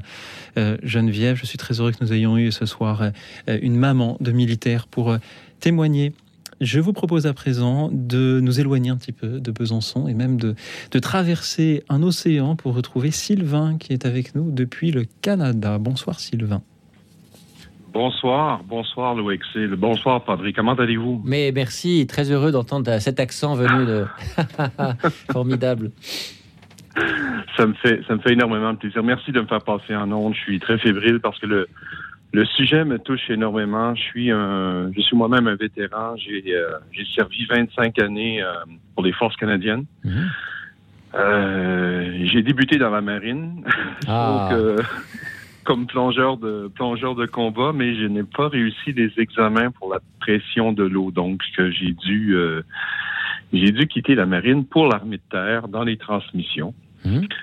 Et euh, et puis j'ai été dans c'est ça, j'ai été attaché à différentes unités, euh, l'artillerie, ingénieur de combat, euh, l'infanterie, dans les communications, comme opérateur radio. Et je ne regrette pas euh, ma carrière, même il y a des fois que je, je suis nostalgique et je, je m'ennuie. Mais, mais euh, la- parce que la, caméra, la camaraderie, elle est vraiment euh, unique. Hmm. Et euh, ce que la dame elle a dit précédemment, euh, je suis entièrement d'accord avec elle, l'armée, euh, en fait les militaires, c'est une famille. C'est ce que c'est. Euh, qu'on soit en service actif ou vétéran, on garde les liens. C'est nos frères, c'est nos sœurs, c'est inexplicable. Euh, je connais beaucoup de vétérans qui, euh, comme moi, qui étaient en mission. Euh, et certains ont eu beaucoup de difficultés en revenant, euh, qui ont été même euh, stress post-traumatique. Euh, c'est c'est très lourd, c'est très très lourd à porter. Par contre, euh, il faut jamais oublier qu'on n'est jamais seul. Euh, un vétéran va toujours parler, se confesser ou s'ouvrir à un autre vétéran. Donc c'est pour ça qu'ici, nous avons la Légion euh, pour les vétérans. On peut se retrouver et euh, c'est très important. C'est très important.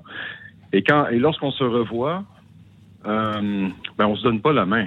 On, on se saute dans les bras puis on, on, on s'embrasse. On est heureux de se, se voir. Et il y a beaucoup de taquinerie aussi. Hein. Il y a beau- ça prend beaucoup d'humour parce que quelqu'un qui n'a pas d'humour, il va trouver ça difficile. L'hommage que moi j'aimerais faire, c'est en fait j'appelle c'est pas pour moi, c'est c'est plutôt pour porter hommage à quelqu'un qui était très spécial dans, au courant de ma carrière, qui était mon euh, mon premier sergent euh, dans les transmissions. Euh, et euh, Claude, il s'appelle Claude. Claude est décédé euh, le 29 mars dernier d'une crise de cœur. Et c'était un être vraiment, euh, un mentor exceptionnel. Euh, ce qui fait lui, c'est qu'il était exceptionnel, c'est que il a servi en Bosnie. On parle du début des années 90, là, lorsque ça brassait beaucoup. Et puis par après, il a euh, plus tard, il a, fait, il a effectué une mission en, centra, en République centrafricaine. Et lorsque l'Afghanistan est arrivé, il a été un des premiers à être déployé. Pendant neuf mois, à titre euh, de mentorat euh, auprès de l'armée afghane pour aider à former euh, l'armée afghane. Il a passé neuf mois. Et là, on parle ici dans les années à peu près euh, 2005, 2006, lorsque ça brassait beaucoup. Euh, Kandahar, Kaboul. Et euh, après neuf mois, il est revenu. Et mais pour travailler en Afghanistan, ça prend des interprètes. Et lui, il formait euh, un adjudant, un adjudant maître, en fait, afghan, qui parlait le pashtun et qui parlait l'anglais. Et il le formait aussi dans les transmissions pour aider à former l'armée afghane. Donc les liens ont, euh, qui se sont tissés ont été très, très forts. Claude est revenu de mission. Il est revenu comme adjudant des opérations. Un an après, il a vu, a vu qu'il était aux opérations, il était capable de voir les positions qui étaient vacantes, et il a vu que la même position qu'il occupait en Afghanistan était, allait réouvrir, qu'elle était vacante. Donc il est retourné une deuxième fois en Afghanistan pour former l'armée afghane. Et il a retrouvé le même interprète, le même militaire afghan. Et euh, ils ont travaillé ensemble pendant 12 mois. Comme vous savez, il y a environ un an et demi, lorsque il a fallu quitter l'Afghanistan, tous ceux qui travaillaient avec les Alliés, ben, ils étaient en danger. Ils étaient en danger de vie et de mort. Pas juste eux, leur famille. Et Claude a fait des pieds et des mains et des efforts euh, incontournables pour pouvoir aider son ami qui était là-bas, qui était resté. Est-ce qu'il est Lui parvenu et à sa l'aider? famille. Tout à fait. Et ce qui est intéressant, c'est qu'il travaillait avec un major euh, européen et euh, ils se sont dit, OK, c'est le toi de ton côté, tu tires, de, de- tu fais les efforts, moi aussi du côté du Canada, et on, on, on aide notre, notre ami pour avoir un visa. Et oui, effectivement, l'Afghan, euh, l'interprète afghan est sorti, lui, sa famille et euh, ses six enfants en février dernier, février 2002. Un mois avant le décès de Claude. Et Claude était vraiment heureux, fou de joie. Donc, il a sauvé la vie de huit personnes. Et aujourd'hui, ben, cette personne-là est dans un pays en Europe. Et euh, c'est magnifique. Donc, euh, c'est l'histoire que je tenais à partager. Sylvain, merci beaucoup de l'avoir partagé ce soir, euh, nous avoir parlé de ce lien très fort euh, tissé en- entre euh, ces personnes en, en situation de, de guerre. Moi, je suis très heureux de vous entendre ce soir parce que, alors que nous commémorons demain ce qui est pour nous en France une fête nationale, voilà que nous avons eu ce soir euh, euh, un accent allemand tout à l'heure avec euh, Jean Herman, des accents de, des différentes régions de France, et puis maintenant euh, votre accent québécois, euh, Sylvain. Il y a eu des soldats canadiens qui sont morts également en 14-18, plusieurs, euh, plusieurs dizaines de milliers. Euh, Sylvain, de quels yeux, depuis le Canada, voyez-vous cette euh, date du, du 11 novembre? Est-ce qu'elle signifie quelque chose pour vous? Oui, euh, une excellente question. En fait, euh, demain, évidemment, c'est commémoration, évidemment, euh, à 11 heures ici. Euh, moi, j'habite euh, dans la capitale, donc il y a le monument de la guerre. Il va y avoir des. euh, on se souvient de ceux qui ont servi, ceux qui servent et ceux qui ont perdu la vie, pas juste dans les combats, mais aussi au retour. Donc, c'est très important. Nous portons, euh, je crois que c'est une coutume britannique, nous portons le coquelicot à partir du euh, sur notre veste à partir du 1er novembre parce que le coquelicot rappelle euh, le sang des soldats euh, qui sont morts à la guerre dans les Flandres, en Belgique. Euh, c'est extrêmement important. Et euh, demain matin, ça c'est sûr, on, se retrouve une, une bande de- d'anciens vétérans. On va aller prendre un petit déjeuner. Après, on va aller à la... C'est important de se retrouver. Très important. Sylvain, merci beaucoup de nous le dire, de nous rappeler que ce, ce 11 novembre euh, est aussi pour euh, tous, les, alliés de la France un, jour de commémoration. 65 000 soldats canadiens euh, tués, 150 000 blessés entre 1914 et 1918. Et une nouvelle fois, j'ai envie de vous dire merci, Sylvain, tout simplement d'être venu voilà, de, de si loin pour, pour cela. Euh, C'était une joie de vous entendre. Padré, avez-vous une, réaction au témoignage de Sylvain avant que nous écoutions Elisabeth qui va être avec nous? La rencontre entre les peuples est aussi une caractéristique euh, des opérations actuelles, puisque euh, est rare que la France soit, soit seule. Et donc, on travaille souvent dans des alliances. des, groupes tactiques composites avec, avec des présences de militaires étrangers. Et c'est toujours un, moment, enfin c'est toujours une, occasion de, découvrir une autre, une autre approche, euh, une autre culture euh, complémentaire, de, s'émerveiller, de parfois de, plaisanter un peu justement de ces, différences euh, et, de ces approches. Mais je, trouve que cette réalité de travailler en coalition aujourd'hui est fait partie, à mon avis, intégrante en soi de, l'intérêt de, de, de la vie militaire aujourd'hui. Merci Padré. Merci encore Sylvain de nous avoir appelé. Merci beaucoup. Merci. Bonne soirée. Belle soirée à vous. Euh, belle fin de journée plutôt puisque vous êtes euh, au Québec. Il n'est sans doute pas la même heure pour vous. Merci encore une fois d'avoir été avec nous et je vous propose d'accueillir euh, donc Elisabeth qui nous appelle de Sainte-Grève près de Grenoble si je ne me trompe pas. Bonsoir Elisabeth. Oui, bonsoir. Voilà, moi je vous remercie de me permettre de rendre hommage à ces familles de Russes qui avaient été hébergées par la France parce qu'ils ne savaient pas où aller au moment de, des problèmes qu'il y avait en, en Russie. Et donc, euh, je voulais vous dire qu'ils ont contribué à la résistance. Alors, à Rive, par exemple, au château de Rive, qui était mhm. l'endroit où il y avait des munitions et des ravitaillements pour les chasseurs alpins qui venaient périodiquement. Il y avait donc mon beau-frère qui était dans les chasseurs alpins, Vladimir Igorov. Voilà, mes beaux-parents Constantin et Marie Melnik qui était au château de l'Orgère et qui gérait cet endroit secret où il y avait des munitions et du ravitaillement pour euh, la résistance. Voilà. Hmm. Et alors, à Lyon, c'est autre chose, c'est mon père qui allait garder les ponts la nuit. Pourquoi il allait garder les ponts Pour qu'on ne les démolisse pas, parce que les Américains allaient venir et il fallait éviter qu'il y ait des endroits euh, verrouillés, impossibles de passer, si vous voulez. Voilà. Donc ça, c'est Pantélémon Proskourov, donc qui, allait garder les ponts. On a souvent accompagné avec ma mère. Mhm. Un pont, un endroit, il se mettait dans une allée, si vous voulez, qui était en face du pont, et il surveillait toute la nuit. Voilà, un Russe d'origine russe, donc qui, voulait remercier la France d'une façon ou d'une autre en étant résistant à son tour. Voilà. Elisabeth, merci du fond du cœur. Vous êtes donc, si je vous suis bien, vous-même euh, d'origine russe. Oui. Et euh, votre famille, en quelle année votre famille est arrivée en France? Alors là, c'est au moment de la guerre, la guerre c'est 18. D'accord, après la révolution russe, et, donc elle a été euh, dans la résistance entre 39 et 45, si, si, je vous ai bien suivi.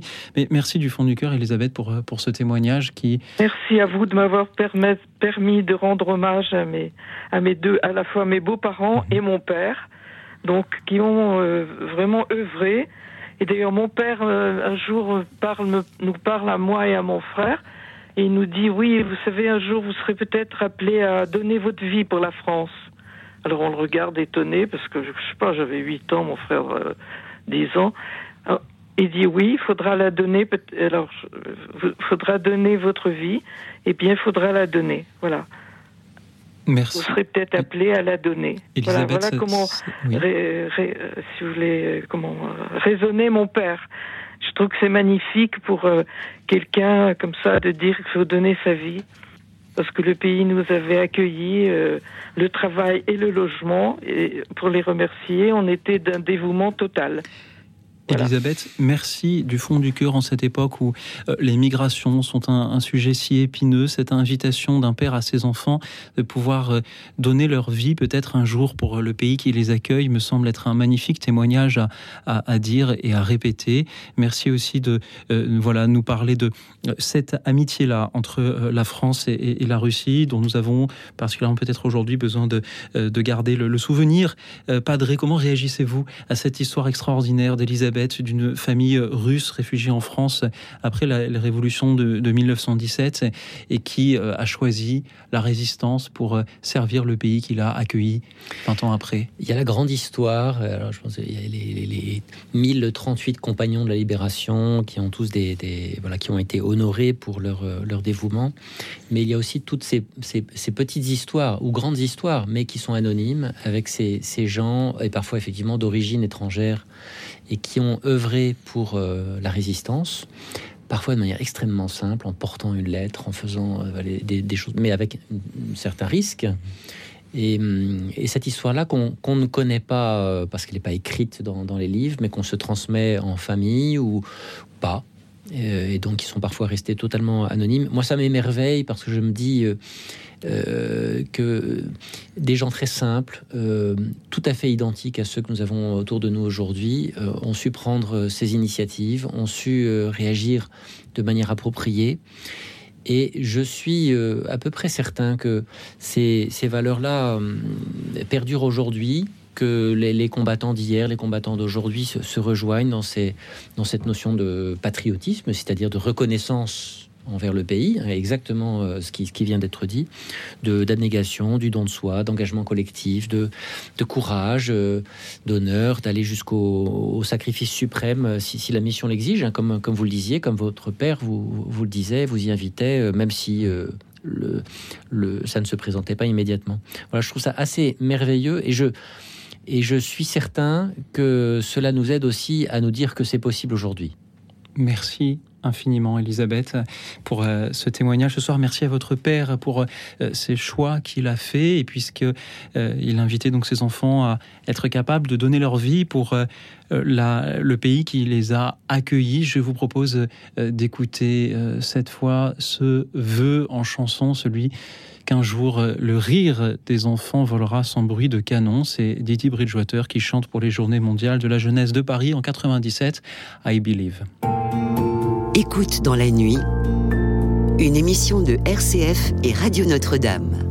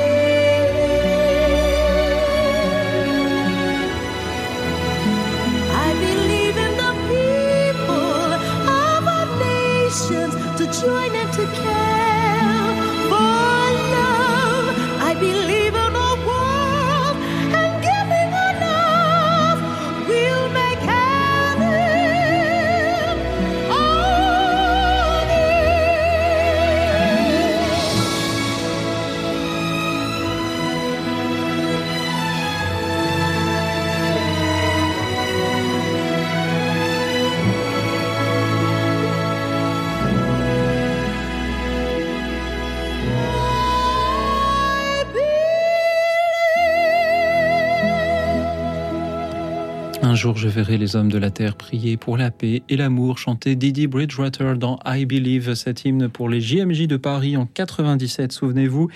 Anne-Marie qui nous appelle d'Avignon. Bonsoir Anne-Marie. Bonsoir, merci pour cette belle soirée. Elle me permet de, renouveler euh, le souvenir d'un ami, d'un ami d'enfance euh, qui n'est pas revenu de la guerre d'Algérie.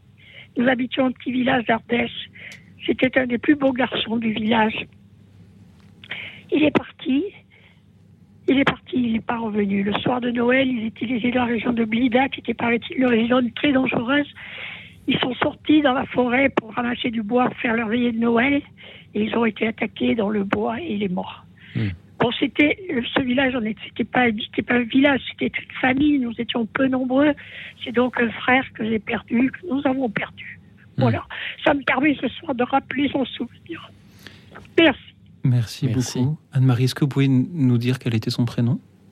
Marcel. Marcel. Merci beaucoup, Anne-Marie, pour ces paroles qui, qui nous touchent beaucoup. C'est très émouvant. On oui. sent votre émotion et nous, nous la partageons. Cette, euh, ces soldats qui voulaient fêter Noël et qui euh, n'y ont pas survécu. Euh, Padré, que vous inspirent ces paroles? Ah bah Noël en opération, c'est un moment très fort. Je, l'ai vécu euh, moi sur les bateaux, euh, les bateaux de la marine. Et quand on se retrouve en mer, alors on, fait une petite chorale pour des chants de Noël, on, répète quelques jours avant. Mais ce, moment, on se retrouve le soir de Noël, loin de loin des siens, euh, à vivre ce moment qui, qui, qui élève le, le cœur, qui élève l'âme, euh, et à le vivre ensemble. Évidemment, ça rapproche les liens euh, de, de- de l'équipage, ça soude. Mais c'est aussi un moment d'intense émotion en, en pensant à, à ceux qu'on a laissés. Voilà, donc, euh, je suis certain que Marcel, ce soir-là, avait une pensée pour vous et que on- voilà, vous vous retrouverez de l'autre côté et vous pourrez en reparler. Exactement. Et sa maman, elle est morte de chaleur. Ouais, c'est Ça a été très dur, très dur. Plus beau garçon, un des beaux garçons du village. Mon cœur. Bon, merci pour cette soirée. Merci à vous, Anne-Marie, Merci. d'y avoir participé et euh, d'avoir euh, nous avoir transmis ce souvenir de, euh, de Marcel. Merci à lui, s'il nous entend là où il est, pour euh, ce qu'il a fait. Merci de- d'avoir ainsi donné sa vie. Merci à tous les Marcel qui un jour euh, l'ont donné également. Anne-Marie, c'était vraiment très, très émouvant de d'entendre euh, d'entendre vos larmes euh, ce soir. Euh, nous rappelle que euh, la guerre n'est pas juste un, sujet pour, pour le cinéma ou pour, ou pour les journalistes ou pour ou un sujet qu'on regarde de loin quand, quand, elle a lieu en, Ukraine. Anne-Marie, elle. voilà, elle nous, nous plonge dans une douleur qui peut durer des années.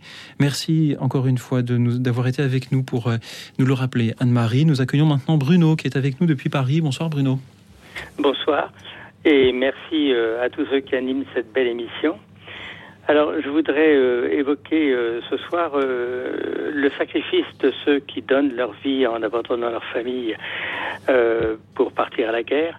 Et puis également, je voudrais rendre hommage aux veuves qui restent seules lorsque leur mari décède suite à- au, combat guerrier. Moi, je suis le dernier d'une famille de six enfants. Ma sœur aînée avait huit ans lorsque je suis né et euh, je suis né avec un frère jumeau. Mon père m'a vu euh, huit jours et puis il est parti à, à la guerre. Donc il est parti avec la première armée française euh, du général Delattre. Il était dans la Légion étrangère et euh, trois mois après ma naissance, il a été blessé très grièvement et il est décédé trois jours après. Et, euh, et euh, ce, ce qui m'a beaucoup marqué, c'est que euh, le témoignage de ma sœur aînée, euh, qui avait 8 ans à l'époque, et qui m'a dit J'ai tellement vu pleurer ma mère au moment de la mort de, mon père euh, que je me suis juré de ne jamais l'abandonner. Bon, malheureusement, elle est décédée avant que ma mère ne décède, mais enfin, euh, de toute manière, euh, ma mère euh, avait six enfants, et donc elle a pu aussi se consoler avec six, six enfants. Mais sa souffrance a été terrible. Elle est, elle s'est retrouvée du jour au lendemain. Elle était en- au Maroc à l'époque. Elle s'est retrouvée seule avec six enfants. Donc euh, ensuite, elle a été obligée de vivre avec mon grand-père et la vie euh, n'était pas euh, du tout euh, très agréable avec lui. Et sa vie a été brisée par ce décès de mon père. D'autant plus qu'il s'aimait énormément. Voilà, donc c'est un, un sacrifice terrible. Et je lui en parlais de temps en temps, mais elle me disait euh, n'en parle pas trop parce que ce sont des souvenirs euh, trop terribles pour moi. Voilà. Donc je voulais lui rendre témoignage à ma mère, qui maintenant est décédée, mais euh, qui a vécu avec courage pour élever ses six enfants. Merci Bruno. Voilà. Une pensée pour. En tout cas, Oui. En tout cas, merci beaucoup de, pour cette émission qui permet de, de témoigner de la, de la misère que peut apporter la guerre, non seulement pour les orphelins, bien sûr, lorsque le, le père euh, meurt, mais également pour les veuves. Merci Bruno Padré. Les familles, ouais, qui sont l'objet de, de nos préoccupations euh, constantes. Nos politiques aussi euh, sont, sont très attentifs euh, parce qu'ils ont, ils ont parfaitement compris que les familles derrière les militaires sont, euh, sont essentielles. Euh, elles combattent euh, aussi à leur niveau. Elles, euh, voilà, un militaire absent un, ou une militaire absent, c'est derrière des, des conjoints, une famille, des enfants. euh, dont le quotidien est modifié, alors euh, parfois euh, le temps d'une mission et parfois durablement, voire définitivement.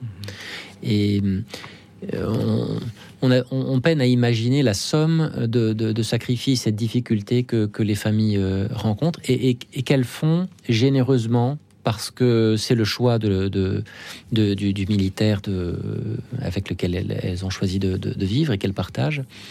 Et, euh, avec beaucoup de courage pour euh, affronter le quotidien. Voilà, donc je, je vous remercie beaucoup de votre témoignage pour votre maman parce que c'est un témoignage pour toutes les, tout- toutes les familles qui euh, portent le poids de la guerre aussi à leur niveau.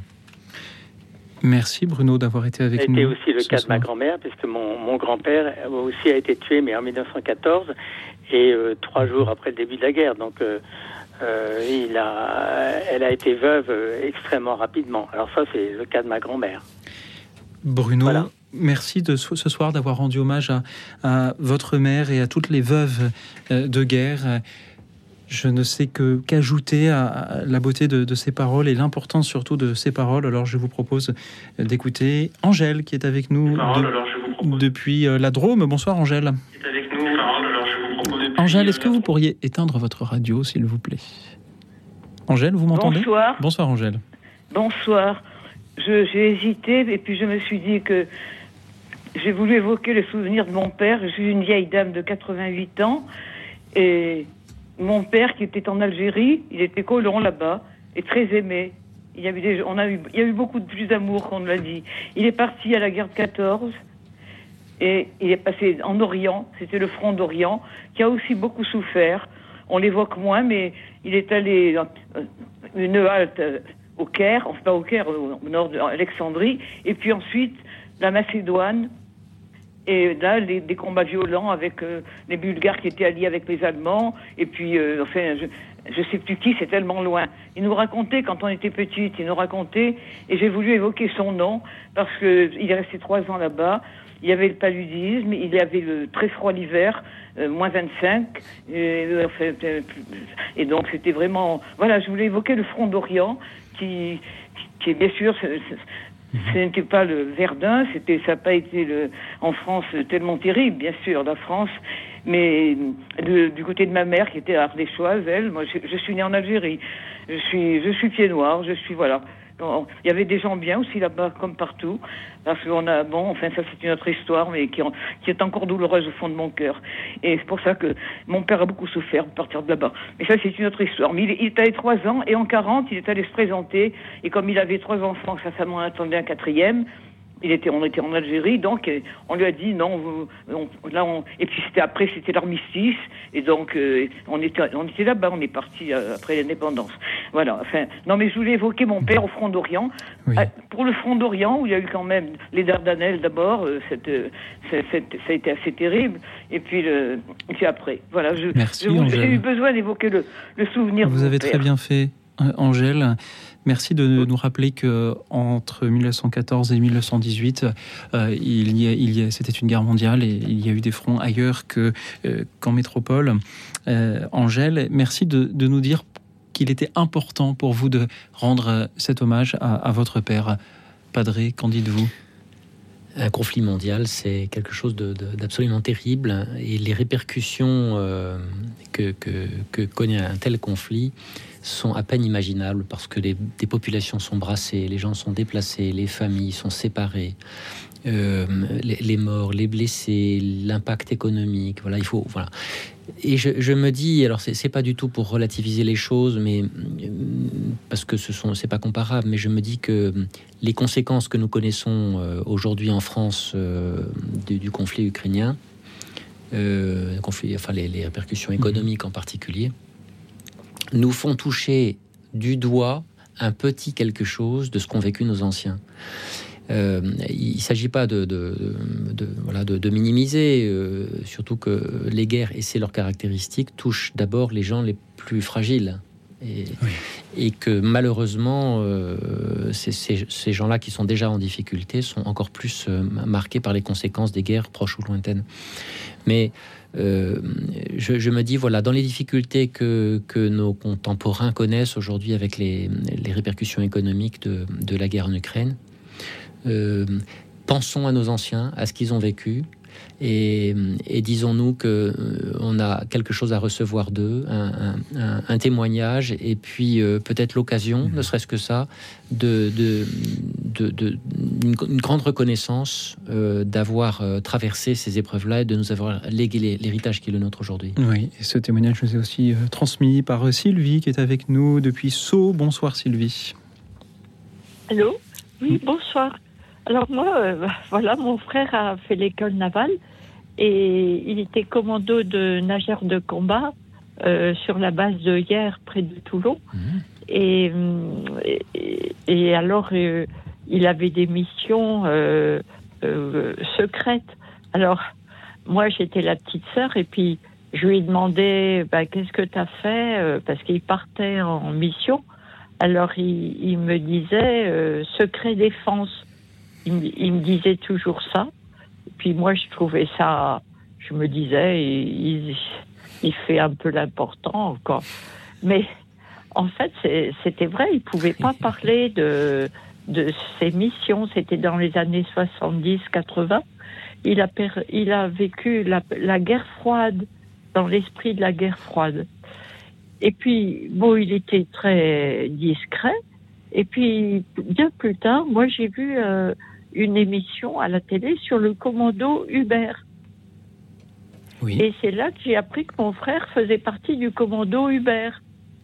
Voilà. Vous m'entendez oui, bien oui, sûr. on vous entend, Sylvie. Oui. Et alors, je lui ai dit après, j'ai dit à mon frère, mais c'est horrible, il faut être maso, maso pour faire. Euh, on les faisait euh, se jeter dans l'eau froide, passer dans des tunnels, des entraînements extrêmement durs. Alors, je lui ai dit, ben, écoute, tu devais être maso, il faut être maso pour faire ça. Alors il m'a dit, mais tu, tu sais, ces idiots de journalistes, ils ont pas, ils ont montré que les mauvais côtés, mais euh, ils n'ont pas dit l'estime les, et l'esprit de camaraderie énorme qu'il y avait entre nous. Et c'est vrai que vous, vous, le, soulignez, les opérations militaires, un peu par nature, sont, sont, souvent secrètes, au moins quand elles se déroulent, et sont faites par des gens qui ne révèlent pas nécessairement quelles sont leurs missions, leurs qualités.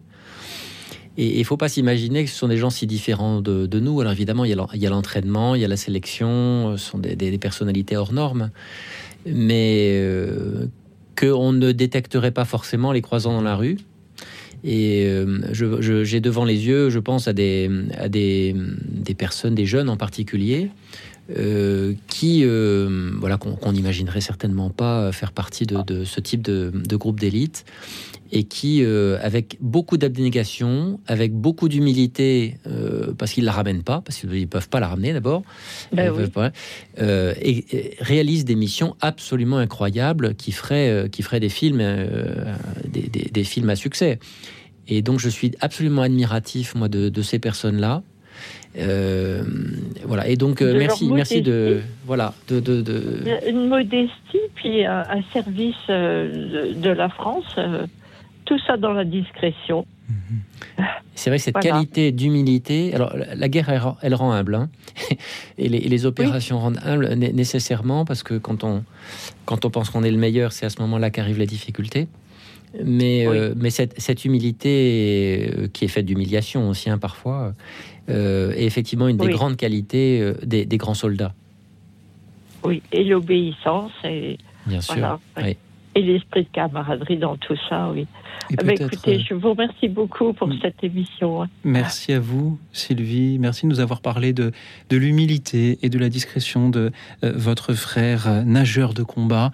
Peut-être que lorsque l'on est justement nageur de combat, on est, on est- particulièrement euh, humble puisque l'on est euh, vraiment au milieu des, éléments euh, hostiles.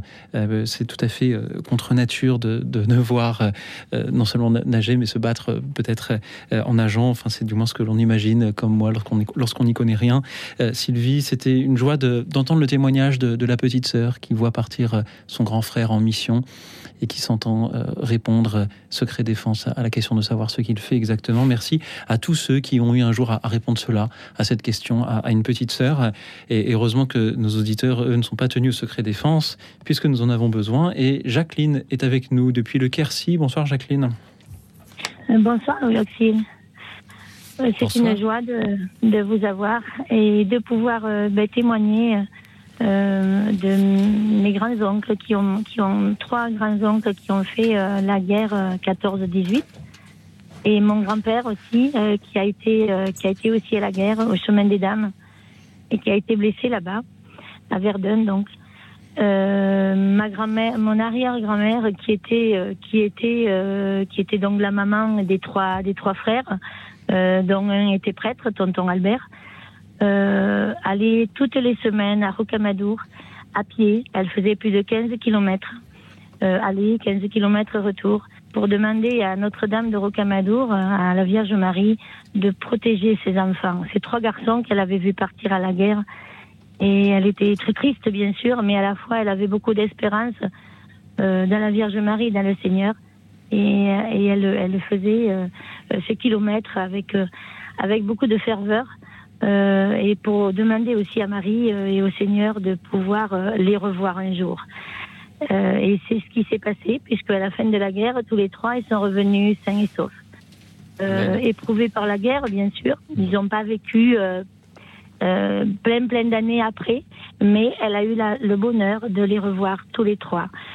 Et euh, alors tous les trois, ils avaient une sœur qui s'appelait Marie et qui est ma grand-mère.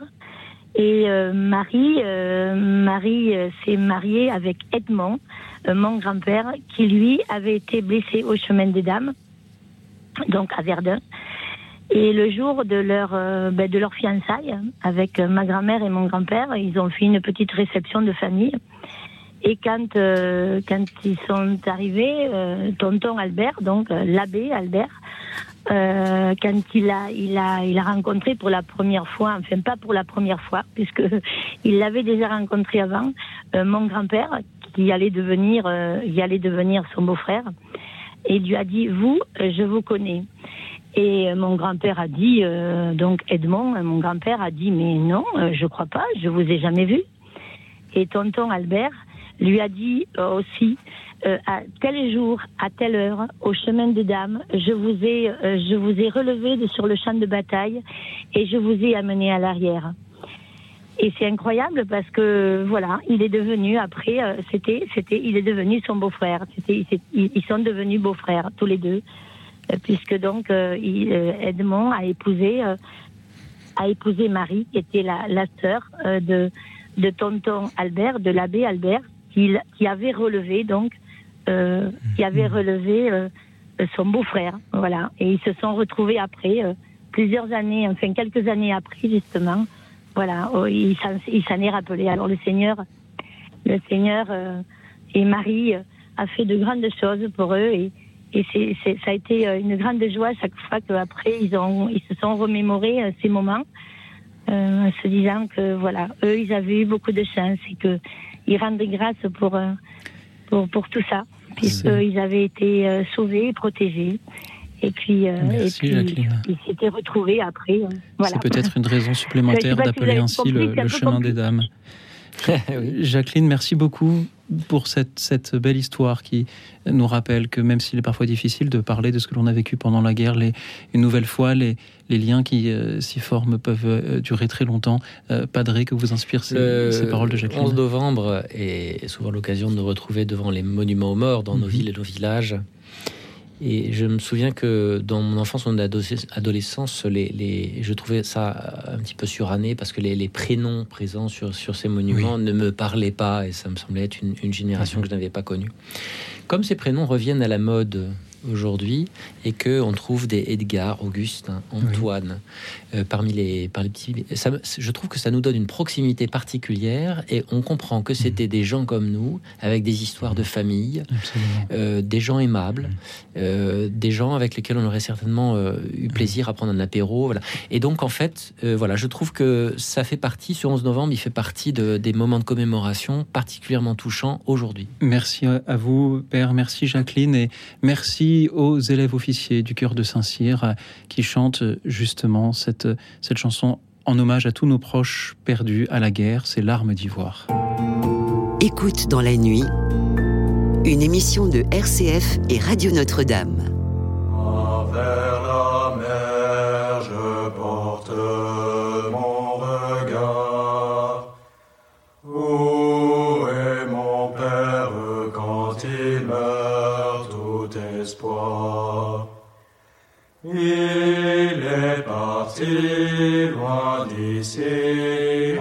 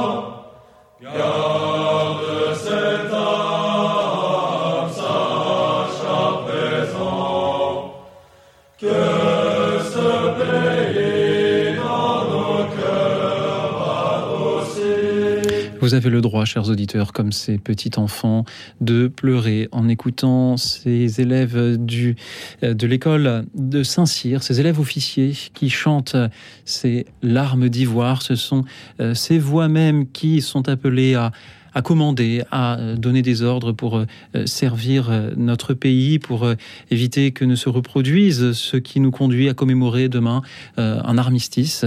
Merci à eux de savoir aussi de savoir perpétuer cette tradition du, chant militaire, ce chant qui peut unir aussi les hommes entre eux, de même que dans un corps d'armée, chacun a son, métier, son, grade, son service. Dans un chœur, nous avons ces différentes voix et un chef de chœur qui dirige dirige tout le monde et permet à l'ensemble d'offrir euh, cette harmonie que nous venons d'entendre. Alors peut-être que certains se diraient que musicalement, ces, voix graves a cappella ne, sont pas euh, euh, les, plus abouties, mais ce qui est beau, encore une fois, est vraiment de savoir que ce sont des élèves officiers qui chantent. Ils avaient ému la France l'année dernière dans l'émission La France a un incroyable talent qu'ils ont remporté. Je remercie Paul qui nous écoute depuis Agnières et il euh, parlait de son père euh, qui a servi euh, en, en, 39 et de son fils qui était réserviste. Je salue Catherine de Toulouse. Son père a fait la guerre d'Indochine. Il était lui dans, dans l'aéronaval, son parrain, la guerre d'Algérie et son, son grand-père prisonnier. Cinq ans en Allemagne. Je salue également Alice de Limay, son père a été à la guerre de 14. Euh, Anne-Marie du Morbihan voulait parler d'un certain Léon qui est euh, mort en début, euh, début 1914. Je salue Brigitte de Paris qui aurait voulu parler de la mère Yvonne Aimée de Malestroit, figure de la résistance. Merci Brigitte de citer son nom.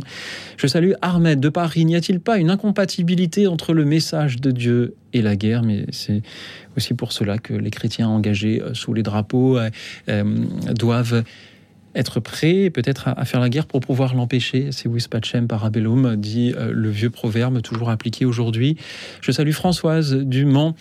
Et elle parlait de son grand-père mort au début de 1914, laissant sa femme enceinte.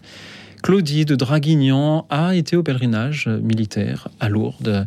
Je salue Marie-Josée de Annecy qui voulait parler des dégâts collatéraux des guerres. Son euh, mari n'a jamais connu ses parents morts pendant la guerre de 14. Euh, Marie-Josée voulait parler de, tous ces orphelins de la guerre. Euh, le grand-père de Jean-Louis a été cinq ans en Afrique. Son père a servi en 39-40 et lui-même a passé 14 mois en Algérie pendant la guerre d'Algérie.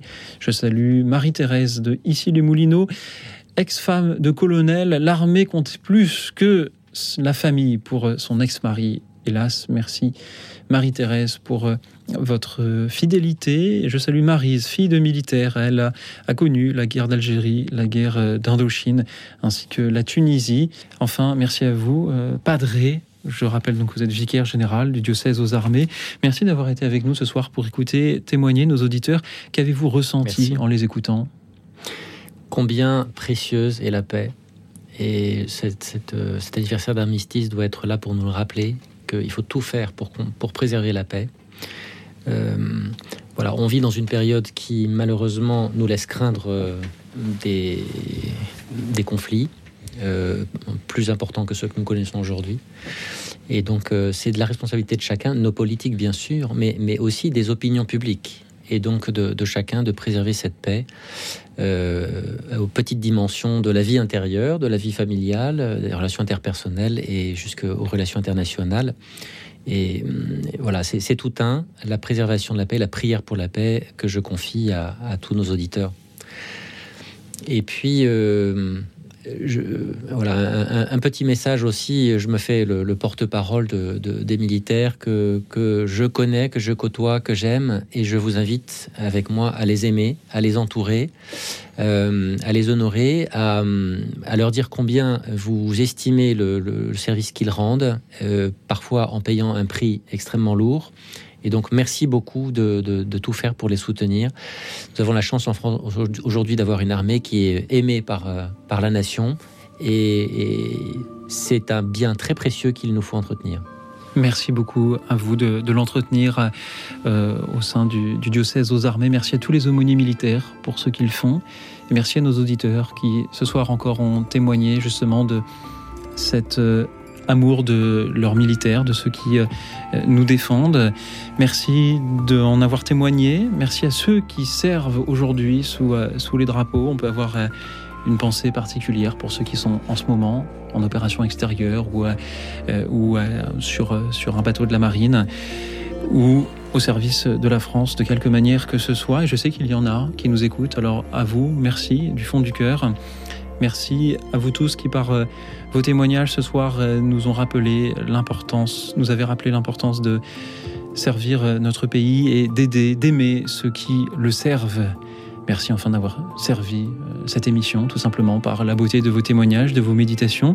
Merci à vous, Père euh, Pierre Fresson. Merci à toute l'équipe d'écoute dans la nuit, Laetitia qui était au standard ce soir pour prendre vos appels et euh, Nicolas en régie pour réaliser cette émission. Et en attendant vos témoignages à venir demain, je vous souhaite à tous, à toutes, une nuit tranquille et reposante. Nous en avons besoin car demain, pour célébrer la paix ensemble, sera un grand jour.